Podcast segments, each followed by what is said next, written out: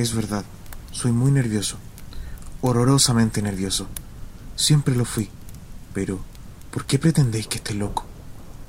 La enfermedad ha abusado mis sentidos, sin destruirlos ni embotarlos. Tenía el oído muy fino, ninguno le igualaba. He escuchado todas las cosas del cielo y de la tierra, y no pocas del infierno. ¿Cómo he de estar loco? Ahora veréis con qué sano juicio y con qué calma puedo referirles toda la historia. Me es imposible decir cómo se me ocurrió primeramente la idea, pero una vez concebida no pude desecharla, ni de noche ni de día. No me proponía objeto alguno, ni me dejaba llevar de una pasión. Amaba al buen anciano, pues jamás me había hecho daño alguno, ni menos insultado. No envidiaba su oro, pero tenía algo en sí, algo desagradable.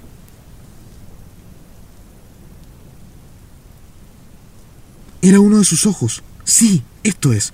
Se me asemejaba al de un buitre y tenía el color azul pálido. Cada vez que este ojo fijaba en mí su mirada, se me bailaba la sangre en las venas y lentamente, por grados, comenzó a germinar en mi cerebro la idea de arrancar la vida al viejo, fin de liberarme para siempre de aquel ojo que me molestaba. He aquí el kid.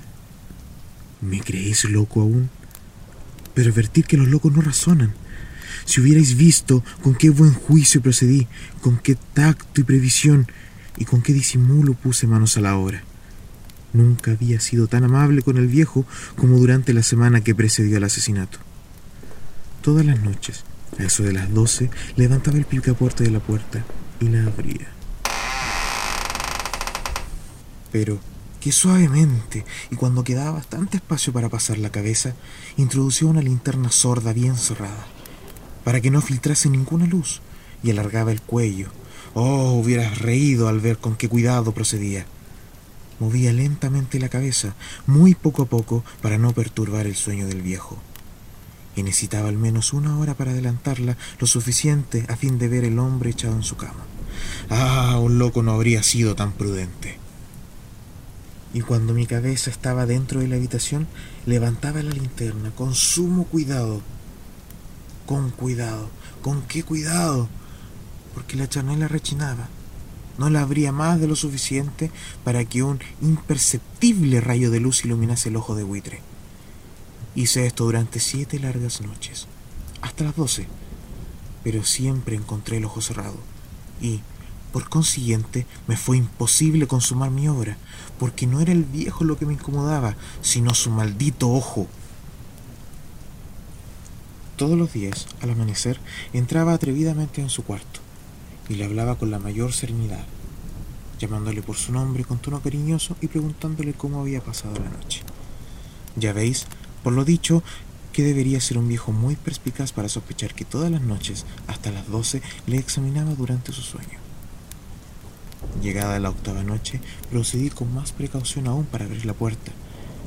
La aguja de un reloj se hubiera movido más rápidamente que mi mano.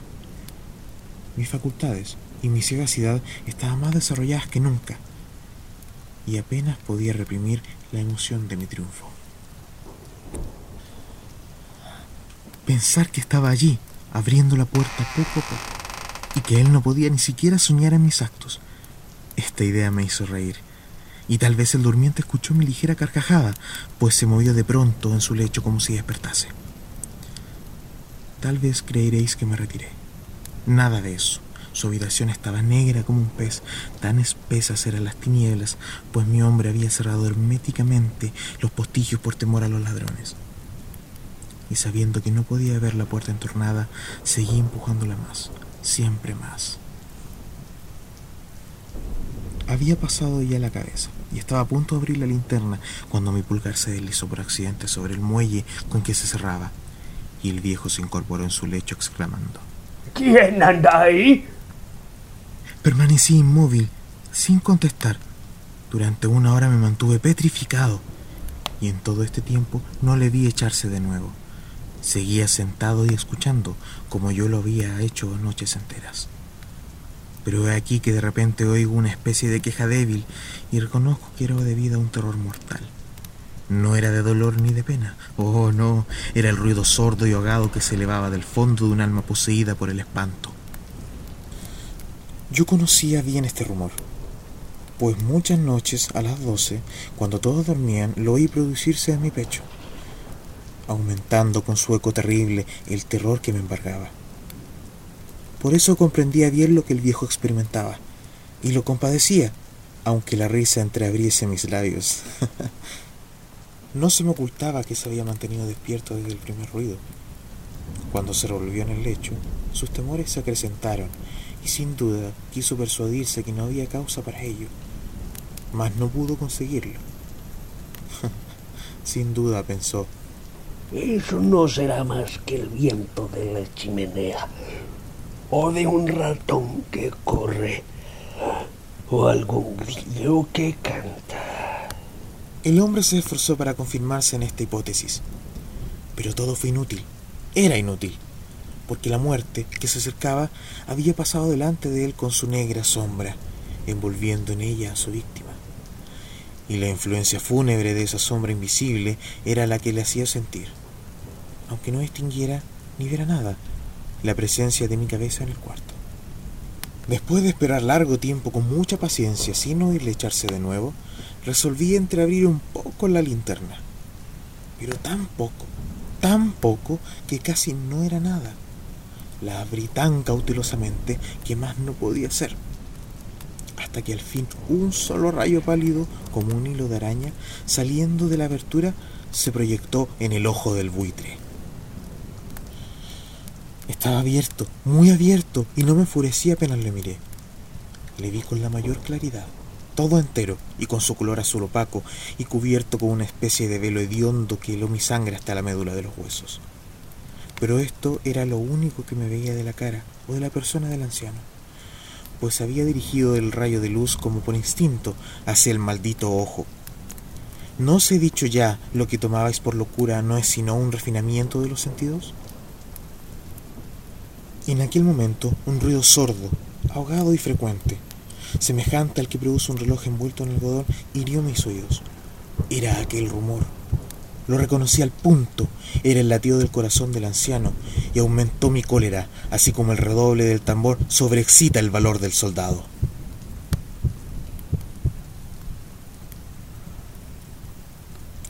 Pero me contuve y permanecí inmóvil, sin respirar, y esforzándome en iluminar el ojo con el rayo de luz. Al mismo tiempo, el corazón latía con mayor violencia, cada vez más precipitadamente con más ruido. El terror del anciano debía ser indecible, pues aquel latido se producía con redoblada fuerza cada minuto. ¿Me escucháis atentos? Ya os he dicho que yo era nervioso, y lo soy, en efecto. En medio del silencio de la noche, un silencio tan imponente como el de aquella antigua casa, aquel ruido extraño me produjo un terror indecible. Por espacio de algunos minutos me contuve aún, permaneciendo tranquilo, pero el latido subía de punto cada instante hasta que creí que el corazón iba a estallar. Y de pronto me sobrecogió una nueva angustia. Algún vecino podría oír el rumor. Había llegado la última hora del viejo. Prefiriendo un alarido, abrí bruscamente la linterna y me introduje en la habitación.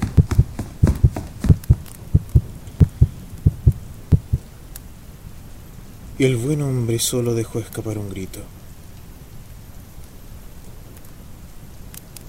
Solo uno. En un instante la arrojé en el suelo.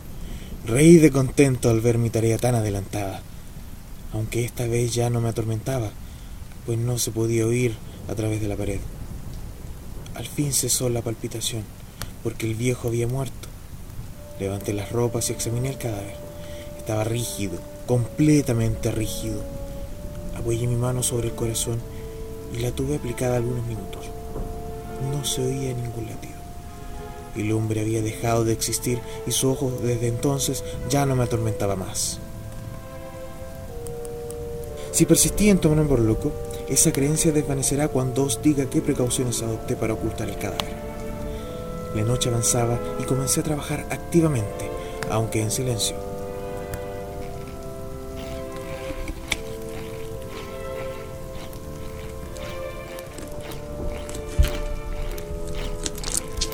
La cabeza, después los brazos y por último las piernas.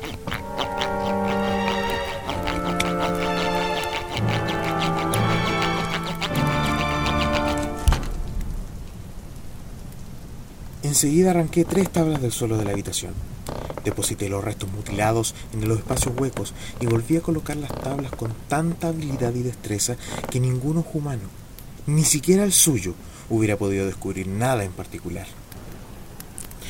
No era necesario lavar mancha alguna, gracias a la prudencia que procedía. Un barreno la había absorbido toda. Terminada la operación, a eso de las cuatro de la madrugada, aún estaba tan oscuro como medianoche.